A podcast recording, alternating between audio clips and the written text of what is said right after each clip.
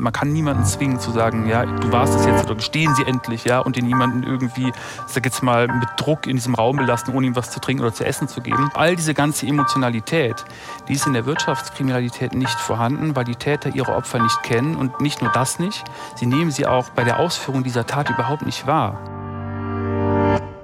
SWR1 Leute moderiere ich seit mehr als 30 Jahren. Mit anderen Worten, ich komme auf sehr viele Sendungen und habe halt auch eigentlich fast jede Frage schon mal gestellt. Ja, aber nur fast. Und genau deshalb gibt es auch diesen Podcast. Hier möchte ich dir noch Leute vorstellen, die für dich neu und überraschend sind. Und ich verrate dir nicht, wer kommt. Ich bin total gespannt. Wir werden sehen, was passiert. Und was jetzt kommt, heißt im Übrigen, erzähl mir was Neues. Wolfgang, Wirecard-Skandal sagt dir noch was. Ja. Ja, gut. Wie ging es denn dir damals oder in der, wenn du das verfolgt hast, diesen Skandal, was fandest du daran am spannendsten oder faszinierendsten? Also, dass das eine, eine Firma äh, erstmal so groß werden konnte, auch mit tätiger Unterstützung der, der deutschen Politik. Und dann stellt sich raus, also die übelsten und schlimmsten und kriminellsten Geschichten und verschwundene Milliarden und Herr Marsalek, der keine Ahnung in Russland, Weißrussland, wo auch immer noch lebt oder nicht mehr lebt. Keiner weiß es, ja. Keiner weiß es. Jetzt habe ich letzte Woche habe ich habe ich irgendwo bei Focus Online gelesen, also der Braun heißt er, glaube mhm. ich, der Vorstandsvorsitzende, der sitzt ja seit mehr als einem Jahr in U-Haft. Und offenkundig sind die Zweifel, dass der überhaupt sozusagen der Auftraggeber dieser ganzen Geschichte war, doch relativ groß geworden. Aber das kann ich jetzt natürlich als, als nicht Voll. wirklich beurteilen. Ja, ja, von, von außen ist das total schwer. Aber irre, zu ein irre ist ein Wahnsinnsthema. Ja, ein, ein riesen ein Wirtschaftskrimi. Genau, ja. Und mich hat am meisten daran eigentlich fasziniert, so, was sind das eigentlich für Typen? Warum machen die das? Wie kommen die dazu? Ja. Wie, ne, wer hat das, das muss ja auch, ja. das ist ja komplex, was die gemacht haben. Ne? Ähm, und da haben wir heute jemanden eingeladen, der dir ein bisschen mehr dann auch über diese Hintergründe erzählen kann. Und ich sage herzlich willkommen, Benjamin Schorn. Okay. Hallo. Hallo. Grüß Wolfgang Heim. Benjamin Schorn. Hi, grüß dich, grüß Sie. Gerne ja. du. Ist es okay? Ja, für, für mich auf jeden Fall. Ja? Gerne, gerne. Ja. Platz? Ja, du. Vielen ja. Dank. So, wir starten mit dem Lückentext. Ja. Benjamin Schorn äh, kennen heute viele als Wirtschaftskriminologe, Wirtschaftsforensiker. Ähm, das ist aber nicht alles, was ihn ausmacht. Er selbst sieht sich auch in der Rolle des. Ja, das ist schwierig. Ich würde sagen, in der Rolle des Verbinders, ähm, des Impulsgebers. Das ist, klingt sehr vage, Impulsgeber. Ja. Was ist ein Impulsgeber? Mit Absicht, ne, genau, damit du mal nachfragst, damit ein Gespräch zustande kommt. Nein, Quatsch. Ja, ähm, vage Impulsgeber, Verbinder. Also ich versuche so diese Disziplin aus der Psychologie ja. mit bestimmten Berufszweigen aus der Wirtschaft zu verbinden. Insbesondere mit Bereichen, die sich mit, ich sage jetzt mal, der Aufsichtsarbeit von Unternehmen beschäftigen. Also das sind Aufsichtsräte, das sind Wirtschaftsprüfer, ja. Compliance-Abteilungen, ja. interne Revisoren. Ähm, genau, weil mein Eindruck ist, dass da die Komponente der Psychologie noch nicht so wahnsinnig viel ähm, ja, noch nicht so viel Wirkung erzielt du hat. Du bist für mein Verständnis von Haus aus Psychologe? Ich bin, also das ist so mein Background ist, ich bin Betriebswirtschaftler, ich habe Betriebswirtschaft Aha. studiert okay. mit einem psychologisch-kriminologischen Schwerpunkt. Okay. Ne, also mein Forschungsschwerpunkt im Masterstudiengang lag in der ja, Motivationspsychologie von Wirtschaftsstraftätern. Also okay. warum machen die, was sie machen? Okay. Und womit verdienst du heute platt gefragt dein Geld? Ja. Also ich habe ähm, bis vor noch einigen Monaten in einer großen Wirtschaftsprüfungsgesellschaft gearbeitet, bei der KPMG AG. Aha. Die haben auch ähm, den Wirecard-Skandal am Ende mit aufgeklärt, mit aufgearbeitet und bin seit ähm, ja, jetzt ein paar Monaten selbstständig, habe ein Institut gegründet für Governance und Psychologie Psychologie, also wo ich diese Disziplin verbinde. Ne, und damit verdiene ich jetzt gerade mein Geld. Dieser Podcast heißt Erzähl mir was Neues. Benjamin, erzähl mir was Neues. Ja, ich weiß gar nicht, ob das was Neues für dich ist. Vielleicht gar nicht. Aber meine These, die ich einfach mal in den Raum stelle, ist, Wirtschaftsstraftäter sind gar nicht gierig. Und das Sondern? ist ein bisschen ketzerisch schon fast. Ja. Ne? Wahrscheinlich für den Großteil der Bevölkerung. Sondern, wenn sie nicht gierig sind, was sind sie dann? Ja, ganz platt gesagt würde ich sagen, es sind eben Menschen, die ein gewisses Druckempfinden, ein gewisses Schamempfinden haben ähm, und aufgrund eines, ich sag jetzt mal, eines Prozesses, der irgendwann stattgefunden hat, agieren, wie sie agieren. Ähm, da können wir uns jetzt gerne noch ein bisschen mehr im Detail darüber unterhalten. Mich würde interessieren, was dich triggert, wenn ich sage, dass die nicht gierig sind. Das wäre ja auch mal spannend zu, Na, zu weil, erfahren. Weil, weil das ist sozusagen, was man an, in, in erst, an erster Stelle mit, mit Wirtschaftskriminalität verbindet. Diese Gier nach, nach noch mehr Geld und noch mehr Geld und noch mehr Geld. Dass da möglicherweise noch andere Dinge eine Rolle spielen. Ja? Nimm jemand wie, die, wie Marsalek Wirecard, dass da auf psychologischer Ebene, beziehungstechnisch, wie auch immer, ja, äh, sich, sich groß machen, indem man irgendwie mit den Geheimdiensten da äh, zugange ist. Das ist mir schon klar. Aber zunächst mal dachte ich immer, die Kohle ist es. Und das ist es nicht. Also vordergründig wahrscheinlich schon. Also die teilen uns ja nicht ihr Innerstes mit. Also wenn wir die befragen oder wenn wir das von außen sehen, auch ne, durch die Medien, dann ist das ja häufig so, dass wir dann ein Bild von denen gezeichnet bekommen. Selbst in Studien teilweise ne, wird immer als Hauptmotiv die Gier genannt. Also da steht dann immer wirtschaftskriminelle Manager oder teilweise auch Manager per se sind gierig. Aber also das Problem, was ich damit habe oder was ich empfinde, ist erstens unterteilen wir die Menschen darin in gierige und nicht gierige Menschen. Also wir glauben dann erstmal, es gibt gierige, es gibt nicht gierige. Und dieser Dualismus ist ja völlig normal. Der ist okay für uns. Ne? Also wir haben immer so ein bisschen das Bedürfnis, quasi so ein Spielfeld aufzuteilen, eine Mittellinie zu belegen und sagen, das sind die Guten, das sind die Bösen. Die Welt ist aber teilweise ein bisschen komplexer. Also die ist immer komplexer. Wir sind natürlich die Integren. Also du bist nee. ich auch. Ne? Nein, Nein, ich würde nie von mir behaupten, dass ich jetzt, also ich bin jetzt nicht die, der Gierige, der, der, der nach allem, nach allem guckt, was nach Geld riecht, ja. Aber zu sagen, ich bin vollkommen altruistisch und wenn ich auf die Straße gehe, gebe ich den letzten Cent her, so ist es natürlich auch nicht. Ich weiß nicht, wie es bei dir ist. Äh, ich bin natürlich völlig moralisch, äh, von der Moral durchdrungen und integer. Nein, klar, also äh, das ist, es ist einfach ein bisschen komplexer, das Feld. Ne? Und wenn man sich die Gier per se anschaut, also per Definition ist das ja ein, ein zügelloses Verlangen, ein impulsives Verlangen nach etwas, nach der Wunscherfüllung, ähm, nach einem Bedürfnis. Und das impliziert so ein bisschen, dass, dass Manager, kriminelle Manager, dass sie sehr impulsiv gesteuert sind, also mit einer sehr geringen Selbstkontrolle. Und das entspricht überhaupt nicht dem Bild von Managern. Nicht. Also nicht von Managern, nicht von kriminellen Managern. Ähm, Benjamin, wie wäre es, wenn wir uns der Gier von einer ganz anderen Seite nähern? Und Gerne. zwar von, von, von, der, von der Konsumentenseite, ja, also der, der, der Anleger, der, der mit, mit Aktien zugange ist. Mhm. Da gibt's ja eine einfache Rechnung.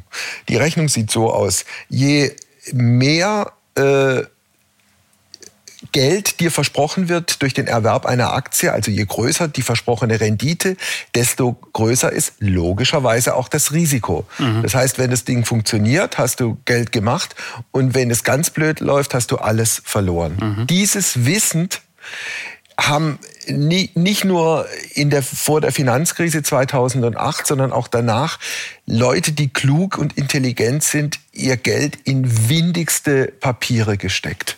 Warum? Mhm. Wahrscheinlich ist vordergründig erstmal, also für diese Leute, das ist ja wieder eine ganz spezielle, ich sag jetzt mal, spezielle Gruppe von Menschen, über die du da sprichst, wahrscheinlich, um damit Geld zu verdienen.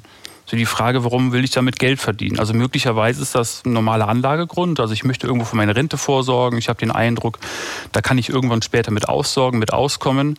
Äh, möglicherweise habe ich auch in, bin ich in anderer Seite irgendwo verschuldet und brauche Geld, um das gegenzufinanzieren. Also ich erhoffe mir davon irgendwo einen schnellen Gewinn, möglicherweise. Möglicherweise auch einen langfristigen Gewinn. Ne? Ja. ja. Also es gab, es gab mal Harksen in Hamburg. Ja. Äh, es, es gab andere, die, die den Leuten äh, Dinge angedreht haben und äh, letztlich dann einen Millionen äh, Schaden verursacht haben, für ja. den sie dann zum Teil auch im Knast gelandet sind. Äh, und immer diese, diese, diese Geschädigten sich anguckend, muss man sich die Frage stellen, wie kann man so blöd sein? Mhm. Ja, das fragen sich viele Leute. Also ähm, bei anderen Menschen, die dahingehend manipuliert werden. Aber wenn man in diesem, das ist so ein bisschen die Betrachtungsweise des inneren und des äußeren Kerns oder des Beobachters, wenn du in dieser Situation drin steckst, und das tun wir alle, wir gehen niemals davon aus, dass wir hinters Licht geführt werden. Wir glauben nicht, also erstens glauben wir nicht daran, dass jemand, der uns in einer gewissen Art und Weise entgegentritt, also besonders charmant ist, auch, ich sage jetzt mal, eine gewisse Kompetenz vorweist. Wir glauben nicht, dass der uns mit all seinem ja, vorgeführten Expertenwissen hinters Licht führt. Und wir glauben auch vor allen Dingen nicht, dass das jemand mit uns machen kann. Hm? Weil wir so klug sind und so intelligent ja. und so welterfahren, äh, dass uns das garantiert nicht passiert. Dem Nachbarn möglicherweise, aber uns ja. selber nicht. Aber uns nicht, genau. Ne? Das ist so ein bisschen. Ich muss kurz ja, ja, trinken. Ja, klar. Hm? ich trinke dann gleich mit. Prost. Das ist so ein bisschen, würde ich sagen, wie im Wirecard-Skandal, wo jetzt viele Augen auf die Aufsichtsbehörden gerichtet sind, also auf die Wirtschaftsprüfer beispielsweise, wo sich ganz sicherlich viele Konkurrenzwirtschaftsprüfer oder gar aus, ich sage jetzt mal, dem EY hat es ja geprüft, Ernst Young, sicherlich aus dem gleichen Unternehmen vielleicht sagen, ja, die Prüfer, die da waren, die haben ihre Arbeit nicht richtig gemacht, wäre mir niemals passiert. Mhm. Also die These, die ähm, würde ich jetzt mal mit sehr viel Vorsicht genießen. Mhm. Weil ich glaube, wenn man in diesem System gesteckt hat, dann können bestimmte, ich sage jetzt mal Umwelt, kontextbedingte Faktoren schon dafür sorgen, dass wir Dinge auch übersehen können. Ja. Also, wenn ich es richtig erinnere, das Problem bei den Wirtschaftsprüfern war ja auch, dass die diesen Job über Jahre gemacht haben, dass da eine persönliche Verbindung mhm. zwischen den Überprüfenden und den zu Überprüfenden da war, dass also die notwendige Distanz da nicht vorhanden war. Ja, also genau, das Thema Unabhängigkeit ist ein, großes im Bereich der Wirtschaftsprüfungen. Äh, also die müssen eine gewisse, ich sage jetzt mal, kritische Grundhaltung bewahren können gegenüber dem Mandanten. Nun ist das bei Wirtschaftsprüfungen gar nicht so einfach. Also die haben ein ganz schönes Dilemma zu bewältigen. Auf der einen Seite, das steht ja im Grunde genommen in jedem Management-Handbuch, ne? das Unternehmen, ich sage jetzt mal, wenn ich jetzt Lieferant bin, baue eine gute Kundenbeziehung auf zu deinem Einkäufer und so weiter, baue eine Kundenbeziehung auf zu deinem Mandanten. Jetzt ist es so, Wirtschaftsprüfungsunternehmen sind ja privatrechtlich organisiert. Das sind ja privatwirtschaftliche Unternehmen. Mhm. Die sind ja nicht, im Grunde genommen, die sind, haben keine Hoheitsgewalt, mhm. sollen aber hoheitlich agieren. So, das ist ein großes Problem. Also die sollen da einmarschieren und mehr oder weniger alles prüfen ähm, und mit einer gewissen Dringlichkeit, mit einer gewissen Gewalt, die sie eigentlich nicht haben. Und jetzt sagt man denen, ja, ihr müsst schon irgendwie eine Kundenbeziehung aufbauen, weil ihr müsst ja die Aufträge an Land ziehen. Aber so richtig gut darf die auch nicht sein. Also irgendwo was dazwischen. Und diese Einordnung, die ist gar nicht so einfach. Ne? Ja, also ein eigentlich unmöglicher Spagat, in äh, die man da logischerweise kommt. Oder als Konstruktionsfehler. Ja, zumindest ein sehr schwieriger Spagat. Also die tun viel dafür, man muss die auch ein bisschen in Schutz nehmen, die tun schon sehr viel dafür. Erstens werden die fachlich top ausgebildet. Also in der Fachlichkeit hapert es denen, glaube ich, überhaupt nicht. Es gibt mittlerweile ja auch Auskunft darauf, dass die hm, Prüfer von EY auch ganz gut Bescheid wissen, auch wussten, mhm. wie das Konstrukt jetzt bei Wirecard, das ist jetzt sehr plastisch, es gibt ja ganz viele Kriminalfälle, Wirtschaftskriminalfälle, wie das da funktioniert hat. Aber was so, ich sage jetzt mal, auf unbewusster Ebene passiert, ne, wann bestimmte Dinge in einem ja. getriggert werden. Also auch dieses, ich möchte Anerkennung, Wertschätzung, ich möchte Sicherheit, ich möchte Kontrolle, all diese existenziellen Bedürfnisse, die dort ja. eine große Rolle spielen. Ich glaube, das ist etwas, was im Bereich der Unabhängigkeit noch auch zu trainieren wäre. Aber, aber diese, diese Form von persönlicher Verbindung und persönlicher Gefühle gilt ja für die BaFin eher nicht. Mhm. Also die dafür, äh, dafür da war, sehr genau auch im Sinne des Staates, Staates und der Regierung zu gucken, was da passiert. Und dann stellt sich raus, wenn ich es richtig erinnere, dass bis ganz zum Schluss ähm, BaFin-Leute selber noch mit Wirecard-Aktien äh, Kohle gemacht haben. Ja, also kann man so im Raum stehen lassen, ne? erstmal. Also Dazu müsste man aber auch noch sagen, also alles, alles, was in diesem System stattgefunden hat, auch in der Historie von Wirecard, also dass es da schon vor etlichen Jahren, vor zehn Jahren, länger schon ähm, Anschuldigungen gab von der Presse ähm, oder auch von Behörden, dass dort irgendwas nicht ganz richtig läuft und sich dann rausgestellt hat, dass dort Leute dabei waren, die auf, ich sag's mal, einen Short-Selling auf waren, also die auf fallende Kurse von Wirecard gesetzt hatten. Das hat sich ein paar Mal als wahr herausgestellt, dass das so war. Und damit mhm. war das Vertrauen in Wirecard natürlich erstmal gestärkt. Und ja, dementsprechend haben, glaube ich, auch viele darauf vertraut, dass man da weiterhin gut investieren kann, auch bis zum Ende. Ne? Jetzt sind wir bei Herrn Braun, der ja in Untersuchungshaft sitzt. Äh, ich habe es eingangs in dem, in dem kurzen Gespräch mhm. mit Helena äh, angesprochen. Es kam jetzt dieser Tage äh, die online äh, eine Geschichte darüber, dass Braun möglicherweise doch nicht der große Auftraggeber war, weil er bis zum Schluss seine Wirecard-Aktien behalten hat. Sprich, die sind jetzt nichts mehr wert und er ist eigentlich ein armer Mann geworden. Noch ein paar andere Geschichten. Wie, wie schätzt du das ein?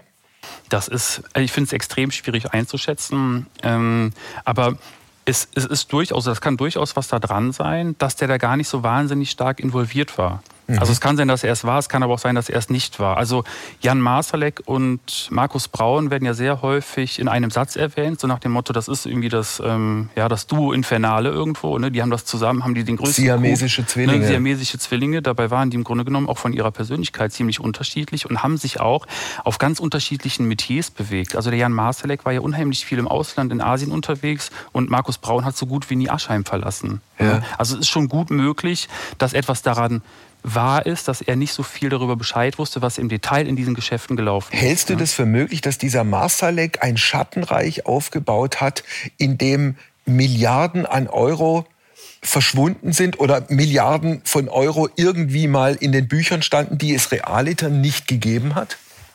Ich halte das schon für möglich, dass er da gewisse, ich sage jetzt mal, Strukturen aufgebaut hat. Ähm, ich äh, bin aber auch der Meinung, dass wir, ich sage jetzt mal, die Macht des Einzelnen ziemlich häufig überschätzen. Also dass jemand, dass jemand, ähm, weiß ich nicht, irgendwelche Zementwerke noch in Libyen besitzt und dann irgendwelche, ähm, ich sage jetzt mal, seine Finger bis in das tiefste Asien, Afrika und Amerika-Geschäft involviert hat also so viele Zügel sozusagen in der Hand zu halten, das ist irgendwann eine enorme Kraftanstrengung. Das in den Griff zu bekommen, ist. Aber das ist ja das Nächste. Also das habe ich mich auch immer gefragt. Kann ein Einzelner so einen Wahnsinns-Mega-Turbo-Betrug äh, mhm. mit sich selber äh, veranstalten und durchziehen? Oder braucht es da nicht, keine Ahnung, ein halbes Dutzend, ein Dutzend, zwei Dutzend Leute, die mit in diesem Boot sitzen? Ja, bestimmt. Meinst du? Wäre jetzt, meine, wäre jetzt meine Theorie. Also das alleine zu machen, fände ich ziemlich schwierig. Also ich würde jetzt nicht sagen, dass von den Wirecard-Mitarbeitern da unheimlich viele mit an Bord waren. Ich könnte mir aber vorstellen, dass die Menschen, mit denen er da im Asiengeschäft und irgendwo auf der Welt Geschäfte mhm. gemacht hatte, dass er da durchaus ganz brisante Kontakte hatte, die ja. ihn unterstützt haben, sowohl bei der Flucht auch ne, und beim Aufbau ja. dieses Asiengeschäfts. Lebt er noch? Ich schon. Das ist eine gute Frage. Es gibt ziemlich viele Leute, die wahrscheinlich ein Interesse daran haben, dass er nicht gefasst wird, beziehungsweise dass er nicht das ausplaudert, was er weiß. Ne? Du hast ja eingangs gesagt, dass Gier also nicht das Tatmotiv ist, ne? dass Wirtschaftskriminelle nicht gierig sind oder jedenfalls nicht unbedingt. Ähm, deswegen würde mich natürlich interessieren, was ist denn dann das Motiv? Also was macht einen durchschnittlichen Manager auf einmal zum Wirtschaftskriminellen? Mhm. Also es sind, ähm, es sind verschiedene Faktoren, die eine Rolle spielen. Wie gesagt, es ist eher so eine Art Prozess, der da stattfindet und verschiedene Faktoren, die einen dazu verleiten, eine kriminelle Handlung auszuführen. Also wenn ich jetzt an jemanden denke, der Unternehmenslenker ist zum Beispiel, der hat ja ziemlich viel Verantwortung und der muss ziemlich viel ausbaden, wenn was schief geht. So, und jetzt stelle ich mir vor, die Analystenerwartung, die prognostizieren bei einem Unternehmen, was relativ erfolgreich ist, mal wieder steigende Gewinne. Möglicherweise ist das aber gar nicht mehr realistisch, gar nicht mehr erzielbar. Und derjenige denkt sich, Mensch, jetzt müsste ich das irgendwie wieder hinbiegen. Irgendwie müssen wir das hinbekommen, dass wir die Umsatzerwartung, Gewinnerwartung erfüllen. Also zunächst einmal ist da ein gewisses Druckempfinden da. Ne? Also der findet einen gewissen Druck, diesem, dem Druck der Analysten nachzukommen. So. Und jetzt stellt sich die Frage, wie mache ich das? Schaffe ich das auf legalem Weg? Oder müssen wir irgendwo so ein bisschen tricksen? Und die Sache ist sowas wie Bilanzmanipulation. Rechnungslegung ist nicht immer schwarz und weiß, sondern es gibt verschiedene Graustufen. Es gibt bestimmte Wahlrechte, die wir ausüben können. Ne? Also wie hoch der Umsatz sein soll, ja, wie viel wir an Verlusten deklarieren und so weiter. Da gibt es in den Gesetzbüchern bestimmte Wahlrechte. So, und jetzt kann man die auf legale Weise einhalten. Man kann sie aber auch so ein bisschen ausdehnen. Ausdehnen im Sinne von, ja, wir gucken mal, was da gerade möglicherweise noch so am Rande der Legalität ist und plötzlich befinden wir uns nicht mehr in dieser Grauzone, sondern sind irgendwo ins Schwarze abgedriftet mit der, ja, ich würde mal sagen, mit dem Eindruck oder mit der Hoffnung, dass das nächstes Jahr schon alles wieder gut wird. Also das ist eine einmalige mhm. Anpassungsmaßnahme, die wir mhm. jetzt hier machen. Dann machen wir das jetzt einfach mhm. mal. Gelegenheitspotenzial braucht es auch immer. Also ich muss irgendwie die Fähigkeit besitzen, das zu tun. Ähm, und ich muss das Wissen haben, dass ich das machen kann, ohne dass ich dabei erwischt werde. Und das ist etwas, was so in, ich sage jetzt mal, den oberen Unternehmenshierarchien durchaus ja, vorkommen kann oder auch vorkommt auf die Art und Weise. Okay, dann ist das eine Jahr rum und dann stellt man fest, die Dinge haben sich nicht zum Positiven gedreht. Mhm. Also die Hoffnung, die man gehabt hat, war trügerisch. Und dann? Ja, genau. Also es ist so ein, ein Beispiel wäre, das nennt sich, das ist so ein Fraud-Scheme, so nennt sich das, also ein Betrugsschemata wäre Channel Stuffing, so nennt sich das. Ich erkläre das ganz kurz. Also ähm, Du hast dieses Jahr, ich sage jetzt mal, deine Umsatzziele nicht erreicht. Und mhm. es ist so, du bist Lieferant und lieferst Produkte zu einem Lieferanten. So, dieser Lieferant, äh, dieser ja, Einkäufer, der hat ein großes Warenhaus, da werden die Produkte hingeliefert und derjenige bezahlt dich dafür und verkauft diese Produkte an seine Kunden. Ne? Mhm. Lieferant, dann haben wir den Einkäufer und der verkauft es weiter. Jetzt ist es so, du erreichst deine Umsatzziele nicht und was derjenige sich dann denkt, ist, Mensch, pass auf, lass uns mal über Folgendes nachdenken. Wir senden dir schon mal eine ganze Menge Produkte zu, im Wissen, dass du möglicherweise gar nicht alles davon verkaufen kannst, aber du lagerst das schon mal bei dir in deiner Warenhalle. Du nimmst mhm. das noch nicht mit, du distribuierst das noch nicht an deine Hersteller, an deine Händler, sondern du lagerst das erstmal dort und wir realisieren aber schon mal den Umsatz daraus, obwohl mhm. du es noch gar nicht verkauft hast. Ja, also das ist sowas, was vorkommt und sagen sich, das machen wir jetzt einmalig, wir ballern dir sozusagen dein Warenhaus zu mit Produkten. Wir haben den Umsatz dieses Jahr in unseren Bilanzen verbucht, obwohl du das noch gar nicht verkauft hast, aber wird schon gut gehen. Und jetzt kommt's. Jetzt geht's nicht gut. Jetzt sind wir bei der Stelle, die du gesagt hast. Jetzt mhm. geht das Ganze nicht gut. Das heißt, was mache ich nächstes Jahr? Entweder muss ich Händler finden, die dasselbe Spielchen nochmal mitmachen, oder es geht ein extrem weiter. Ich miete mir irgendwo ein, ein Warenhaus an, was auf meinen Namen läuft. Ich ändere das in eine fiktive Firma um und schaffe dort meine Waren hin. Ja, also es gibt das nicht, aber es gibt das sozusagen Klar. fiktiv auf dem Papier. Da ist dann jemand, der möglicherweise ans Telefon geht, falls irgendwer anruft. Und dann lagern wir die Sachen dort aus und realisieren bei uns den Umsatz. Und die, die absolute Steigerung dessen, was du gerade geschildert hast, wäre dann diese alte Flowtex-Geschichte. Also man erf erfindet Bohrmaschinen, die es in der Realität gar nicht gegeben hat und äh, verhökert die für viel Geld. Ja, Genau, ne, an der Stelle ist man dann. Ne? Das waren diese Horizontalbohrmaschinen, ja. die der in ganz Europa, auf der ganzen Welt angeblich verhökert hat.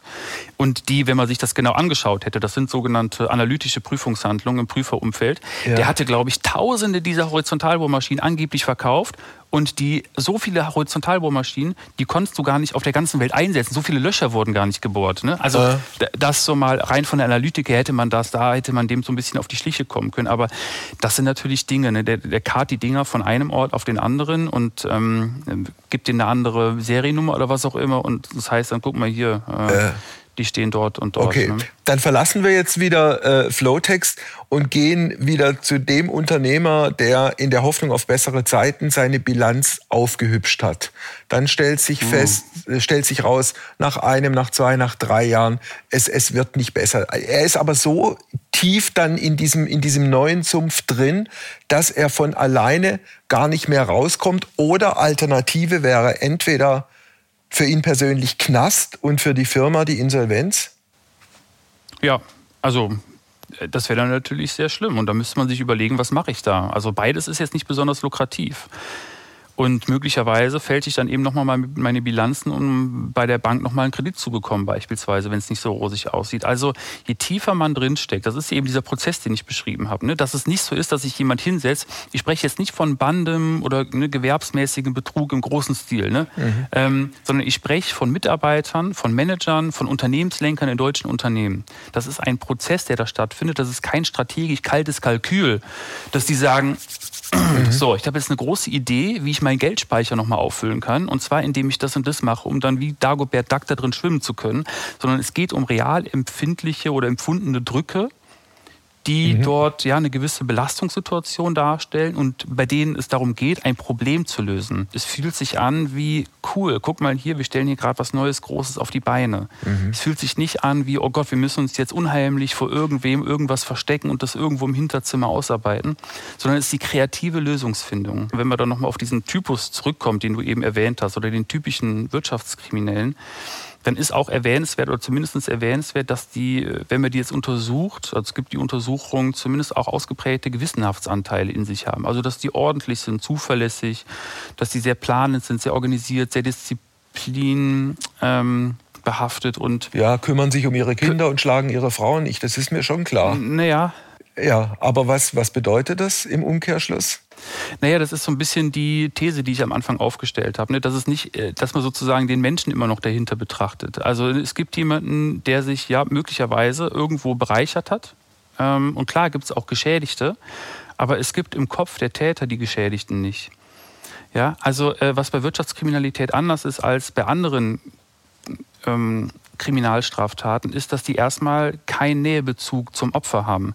Also wenn ich jetzt über die Straße laufe und jemanden überfalle, ja, dann werde ich damit leben müssen, dass ich möglicherweise in einen Kampf verwickelt werde, dass ich den schmerzlichen Ausdruck des Opfers in meinem Gesicht, ja, dass ich ihn sehe, dass ich ihn nachempfinden muss. Ähm, und dass ich mich möglicherweise rechtfertigen muss, entschuldigen muss und also ja. all diese ganze Emotionalität, die ist in der Wirtschaftskriminalität nicht vorhanden, weil die Täter ihre Opfer nicht kennen und nicht nur das nicht, sie nehmen sie auch bei der Ausführung dieser Tat überhaupt nicht wahr. Ja. Oder sie nehmen sie doch wahr, aber sie spielen in der Wahrnehmung keine Rolle. Also Beispiel Schlecker und die Schleckerpleite es muss Herrn Schlecker und seiner Familie ja klar geworden sein, wenn das Ding an die Wand gefahren wird, stehen halt so und so viele dieser Schleckerfrauen dann äh, vor, vor, dem Nichts, ja. Äh, also Menschen, die eh nicht privilegiert sind in dieser Gesellschaft, die das bisschen, was sie haben, dann auch noch verlieren. Mhm. Ja, aber man geht ja nicht davon aus. Also man geht ja in der Regel nicht davon aus, bei dem, was man da tut, dass man alles verliert, sondern man geht ja gerade davon aus, weil man das tut, dass man am Ende gewinnt. Fällt dir noch ein anderes Beispiel ein äh, in der deutschen Unternehmens- und Firmengeschichte, an dem man sozusagen diese, diese psychologischen Dinge, die da ablaufen, gut beschreiben könnte? Wir hatten mal einen einen Fall, ich muss jetzt gucken, dass ich mich so ausdrücke, dass es jetzt sozusagen keine... Ähm, Juristisch wasserdicht ja, ist. Nee, dass ich sonst keine Namen nenne und so okay. weiter. Ne? Also so, Gut. dass ich mich das nicht selber. Also du kannst belaste. die Namen ändern und du kannst die, das Unternehmen auch woanders ansiedeln. Ja, ja, genau so muss ich das auch in etwa machen. Also es ging um ein, ähm, um ein Energieunternehmen. Und es gab dort einen ähm, Menschen, der war Beschaffungsleiter in diesem Energieunternehmen. Und was der machen musste, der musste große Energiemengen einkaufen, um sie dann zu verkaufen, beispielsweise an Kunden, die, ähm, ich sage jetzt mal, große Fabrik, äh, Fabrikgebäude oder mhm. Lagerhallen und so weiter mhm. aufgebaut haben. So, und die dann eben in, ich sage jetzt mal, prognostiziert ein, zwei Jahren mit Energie versorgen zu können. So, und dann schließt man Verträge ab. Äh, pass auf, äh, wir geben dir, ja, keine Ahnung, so und so viel hunderttausende Kilowattstunden an Strom. Mhm. Und die Kilowattstunde kriegst du für jetzt ganz fiktiv 50 Cent. So. Ne?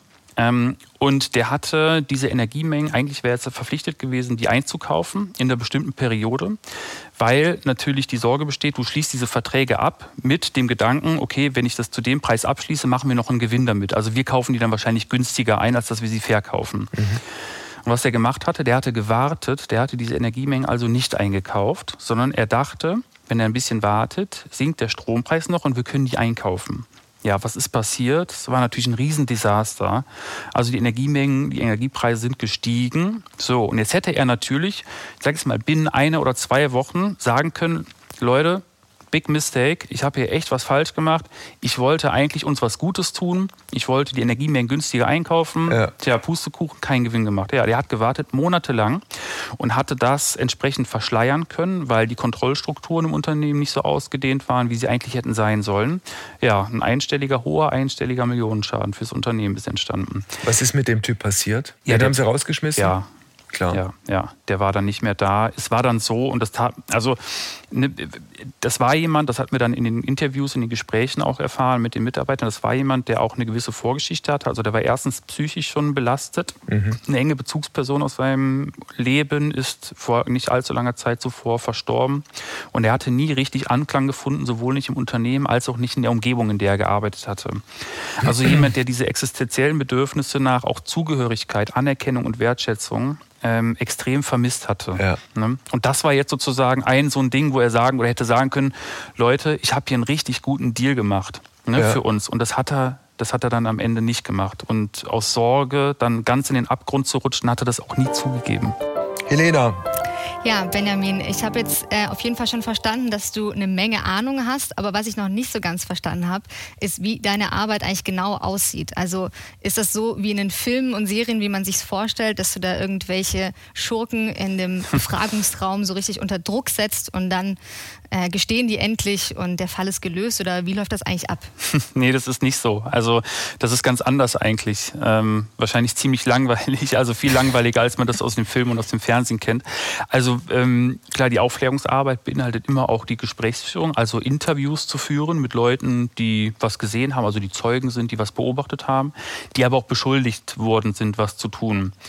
Und die, ich sage mal, die Beziehungsrichtung ist eigentlich in diesen Interviews immer auf Kooperation ausgestellt. Also es ist nie so, dass ich mich da reinsetze, dass wir uns da reinsetzen und sowas wie guter Kopf, böser Kopf oder ich mit okay. der Faust auf den Tisch haue, sondern es ist immer eigentlich von einer guten Gesprächsbeziehung und auch einem Beziehungsaufbau geprägt. Dann wäre es schön, wenn du dir einen besonders spannenden Fall aus der letzten Zeit raussuchst und anhand dieses Falles uns ein bisschen die, die Details und die Einzelheiten erklärst. Also ähm, es, es, gab einen Fall, genau, ich, wie gesagt, auch da muss ich gucken, dass ich mich da gewählt ausdrücke. Da hatte jemand äh, aus einer medizinischen Einrichtung Gegenstände entwendet. Und, aus dem Krankenhaus oder Krankenhaus? Ähm, ja, lassen wir es, okay. wenn wir es dabei Gut. belassen können, wäre super. Gut. Und dann, ja, genau, der okay. hat die da entwendet mhm. und hat die veräußert. Und teilweise waren das ganz kleine Dinge, auch teilweise ein bisschen größere Dinge. Und es war, es war relativ klar, aufgrund der, ich sage jetzt mal, Struktur im Unternehmen, der Hierarchie und auch den Zugriffs- und Befugnisrechten, ähm, worauf dieserjenige Zugriff hatte, dass dass der das war. Die Beweise haben sich verdichtet, dass das eine Person gewesen sein musste. Und er hatte das aber nie zugegeben. Und dann haben wir diese Gegenstände, wir haben dann danach gesucht, weil das jetzt auch keine Gegenstände sind, die jetzt 100.000 Mal irgendwo im Internet zu finden sind, sondern relativ selten. Und es gab jemand, der die dann im Internet verkauft hat. Und dann haben wir die gekauft und haben die mit in das Interview genommen und haben die dann sozusagen als ja, letztes Beweismittel, als wir versucht haben, ja genau. Auf den Tisch gelegt. Genau. Dann gesagt, hier, ähm, was sagen Sie zu den Gegenständen? Und? Na, wie hat er reagiert? Kenne ich nicht. Echt? Mhm. Kenne ich nicht. Und dann, was man in so einer Ist Situation. Ist er rot geworden? Hat er angefangen zu schwitzen? Ja, naja, also so eine gewisse Nervosität, glaube ich, merkt man solchen Leuten dann schon immer an. Es sei denn, man hat es wirklich mit jemandem zu tun, der stark auch psychopathisch angstfreie Tendenzen hat. Ne? Also äh. wie jetzt das bei Jan Masalek vermutet wird, der sich eine Woche vor seinem Rückzug noch vor die Kameras stellt und sagt, ja, wir werden das schon irgendwie in den Griff bekommen. Und ne, also ganz souverän, auch ohne sich nur den kleinsten, den kleinsten Ansatz aus Stress irgendwie anmerken zu lassen. Nein, aber das ist schon der, häufig so, wenn man jemanden hat, der beschuldigt ist, dann dann merkt man dem auch schon eine gewisse Grundnervosität an. Ne? Und was man in solchen Fällen macht, ist, dass man sagt, gut, jetzt man kann ihn ja, man kann niemanden zwingen zu sagen, ja, du warst es jetzt mhm. oder gestehen Sie endlich, ja, mhm. und den niemanden irgendwie, ja, sag jetzt mal, mit Druck in diesem Raum belasten, ohne ihm was zu trinken oder zu essen zu geben, sondern man sagt dann so etwas gut, das nehmen wir zur Kenntnis. Nur so viel sei gesagt, die Geschäftsleitung hat ein großes Interesse daran, weiter zu forschen und aufzuklären, wer das war und ist auch bereit, weiterhin in diese Sonderuntersuchung zu investieren. Mhm. Also, dass man dahingehend so einen gewissen Druck aufbaut und in der Regel verlassen die Leute dann das Wie ging dann die Geschichte aus mit diesem Typen? Am Ende, also wir sind dann, es ist sozusagen, die Geschichte bei uns endet immer ähm, mit einem Bericht, den wir abgeben über das, ja. was wir an Erkenntnissen haben. Okay. All das, was dann an strafrechtlicher Verfolgung oder sowas läuft oder an Kündigungen, damit haben wir eigentlich gar nichts mehr am Hut. Äh, weil wir jetzt wieder bei Marsalek gelandet sind und bei Wirecard und bei all diesen anderen äh, Geschichten, die können ja nur passieren, wenn Kontrollinstanzen versagen. Also im Fall Wirecard waren es die Wirtschaftsprüfer und die BaFin und auch die zuständigen Ministerien mhm. ganz offenkundig. Äh, aber es gibt doch auch Aufsichtsräte, die dafür da sind, äh, sozusagen die Geschäfte eines Unternehmens zu kontrollieren. Was ist mit denen? Ja, klar, die Aufsichtsräte, die gibt's. Ähm, und genau dafür sind die auch da.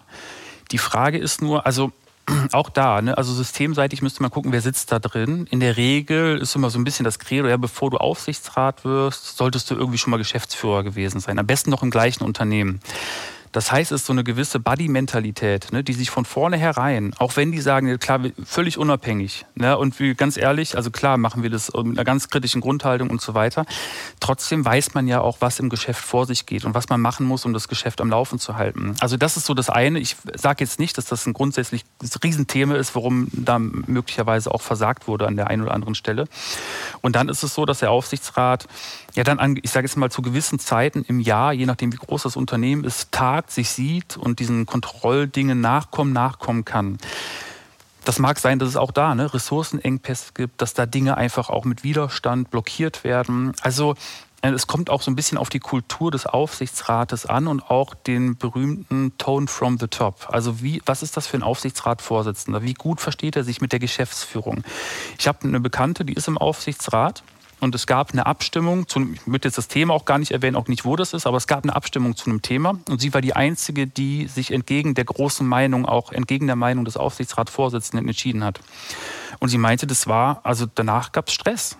Also das war echt so, die hat böse Blicke geerntet, es gab Stress und ich meine, es wäre gut, wenn in, auch im Aufsichtsrat eine Kultur des offenen Dissenses herrschen würde. Ne? Also, dass der Aufsichtsrat dafür da ist, um unterschiedliche Meinungen zu hören, zu akzeptieren und darüber zu diskutieren. Ja, und so werden Meinungen unterdrückt. Ne, beim nächsten Mal wird die wahrscheinlich die Stimme des Aufsichtsratsvorsitzenden wählen. Ne? Also klar. So, und das ist etwas, was, was mich dann schon bedenklich macht. Und da bieten wir zum Beispiel, das ist jetzt eine andere Arbeit, der wir auch nachgehen. Also mit dem Institut betreiben wir auch so ein Stück weit Aufklärungsarbeit hinsichtlich, also erstmal Forschung, aber auch Seminare. Also wir bieten auch Seminare für Aufsichtsräte an, für Wirtschaftsprüfer. Und die beschäftigen sich mit der Psychologie, der Psychologie der Unabhängigkeit, der kritischen Grundhaltung, des Unbewussten, verschiedener Wirklichkeiten. Ne? Wie nehmen wir das jetzt eigentlich alles wahr in unserem großen Konstrukt hier? Und ähm, dass dieser offene Dissens dort mehr und mehr Kraft gewinnt. Mhm.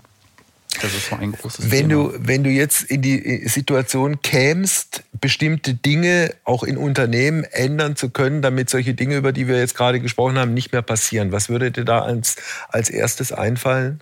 Wo würdest du als erstes ansetzen? Also ich glaube, ich würde viel in Kulturarbeit gehen, also die Kultur des Unternehmens, Unternehmenskulturarbeit. Ne? Also ähm, Kultur ist ja so auch eine gewisse Art der Kommunikation, also kooperativ oder konfrontativ. So alles es sind so die Überlieferungen, die über die Erzählungen, die über das Unternehmen gemacht wurden. Warum werde, wurde wer gekündigt? Wofür wird jemand bestraft und belohnt und so weiter? Ähm, all diese Erzählungen münden quasi in dieser Unternehmenskultur. Und wenn es irgendwie heißt, ja, guck dir mal den Trottel an, der hat irgendwie, keine Ahnung, ähm, nicht genügend Gewinn gemacht, hätte er doch machen können, hätte er es nur nicht gemacht, weil er irgendwie Kinderarbeit mit involviert war oder so etwas. Mhm. Dann ist es gleich, impliziert es gleich so etwas wie, na, wir machen hier Gewinn, kostet es, was es wolle. Ja? Und jemand, der das nicht macht, der ist ein Trottel. Also das ist ganz plastisch dargestellt. Ne? Ich versuche das jetzt auch ein bisschen zu übertreiben. Das würde aber bedeuten, wenn das so stimmt, wie du es gerade schilderst, dass es in dieser bei uns vorhandenen Unternehmenskultur einen mehr oder weniger großen, großen Mangel auch an Empathie äh, gibt? Ähm, ich, will, ich würde sagen, dass Kultur als etwas, also ganz häufig in dieser ganz rational, fachlich geprägten Unternehmenswelt in der Wirtschaft, als etwas Diffuses wahrgenommen wird. Ne, wo es irgendwie ist nicht so richtig greifbar, was dahinter steckt und was nicht so richtig greifbar und nicht messbar erscheint, das wird auch nicht angefasst. Da lassen wir einfach mal lieber die Finger davon und dann wird das eher als was Passives gesehen, was sich irgendwie entwickelt. Aber dass man ganz aktive Kulturarbeit betreiben kann, also das fängt bei den Belohnungssystemen an. Also wenn ich weiß, dass ich ausschließlich dafür befördert würde, werde, ob ich genug Geld mache, dann sagt das etwas oder prägt das zumindest irgendwo die Kultur. Im Unbewusstsein der Menschen, die dort arbeiten, orientiert man sich dahin, wofür ich belohnt werde. Ne? Ja, aber ist, das ist ein Urprinzip des Kapitalismus. Ja, klar. Und Unternehmen sind ja auch grundsätzlich dafür da, um Geld zu erwirtschaften. Unternehmen sind ja nicht dafür da, um nett zu sein, ja, oder irgendwie, also es, ist, es kommt ja jetzt erst seit den letzten Jahren, dass Unternehmen sich immer mehr auch am Gemeinwohl der Gesellschaft orientieren, äh, was auch gut ist, was dazu führt, dass auch ja die Kultur mittlerweile auch einen großen Teil ich sage jetzt mal, eine aktive Planung auch mit ausmacht. Also einen großen Teil mhm. sage ich zu viel, aber zumindest ein Teil. Ne? Bedeutet das also bestimmte Unternehmensfiguren, wie sie vielleicht noch in den 60er, 70er Jahren möglich waren, heute, heute undenkbar geworden sind? Zu einem großen Teil ja. schon. Also wir hatten auch mal eine Sonderuntersuchung, da ging es um einen ähm, es war ein Firmenpatriarch, ich will jetzt gar nicht zu weit ins Detail gehen, aber für den war das völlig normal, dass er beispielsweise drei Sekretärinnen hatte. Für den war das völlig normal, dass er mit dem Helikopter von A nach B flog. Also das war für den völlig, also all diese Segnungen eines, eines Firmenpatriarches. Ist das der, der mal im Knast gelandet ist? Nein, dann? Okay. Nein, nein. aber ähm, es ging in eine ähnliche Dimension. Ne? Ähm, und das war, wurde als völlig normal empfunden. Ne? Ja ja, was die Norm ist. Aber das, was als Norm empfunden wird, als normal empfunden wird, ähm, da hegen wir keine moralischen Gedanken an unseren Entscheidungsprozess. Das ist einfach ja, völlig ja. frei davon, völlig losgelöst. Okay. Ne? Jetzt kriegen wir äh, eine neue Regierung. Glaubst du, dass die in deinem Sinne äh, Dinge ein bisschen vorantreiben kann? Ja, also kann auf jeden Fall. Ob sie es wird, ist weiß ich noch nicht, aber kann ganz sicherlich. Es gibt ja jetzt viele Bestrebungen, also mit einem Hinweisgeberschutzgesetz beispielsweise, weil Whistleblower einfach einen enormen Vorteil bieten in der Fallaufklärung. Also die sind ja. extrem wichtig, dass die vorkommen und sagen, was passiert ist. Und es gibt Bestrebungen, beispielsweise ein Unternehmensstrafrecht einzuführen. Also es gibt gewisse Dinge, die da vorteilhaft wirken können. Okay. Ganz sicher. Jetzt ist die Frage, ob das umgesetzt wird oder nicht. Da warten wir dann gemeinsam drauf. Vielen Dank, dass du da warst und Gerne. vielen Dank für das Gespräch. Hat mich gefreut. Dito. Danke dir. Wolfgang, was glaubst du? Würdest du dich als guter Wirtschaftskrimineller eignen? Ähm, aus, aus vielerlei Gründen überhaupt gar nicht. Überhaupt gar nicht. Ähm, ich, wär, ich, ich hätte nicht die Chutzpe. Ich könnte mich nicht vor eine Kamera stellen und sagen, die Zahlen sind hervorragend, wenn sie beschissen sind ich hätte dann doch auch zwischenmenschlich Skrupel, Leuten zu sagen, also du taugst nicht mehr, du taugst nicht mehr und du taugst nicht mehr, deshalb werdet ihr drei jetzt entlassen. Also ich, ich mhm. könnte das nicht. Nein. Ich glaube, bei mir würde es auch spätestens am Pokerface scheitern. So. Also ne, einfach sowas zu erzählen, wo ich genau weiß, das stimmt überhaupt gar nicht.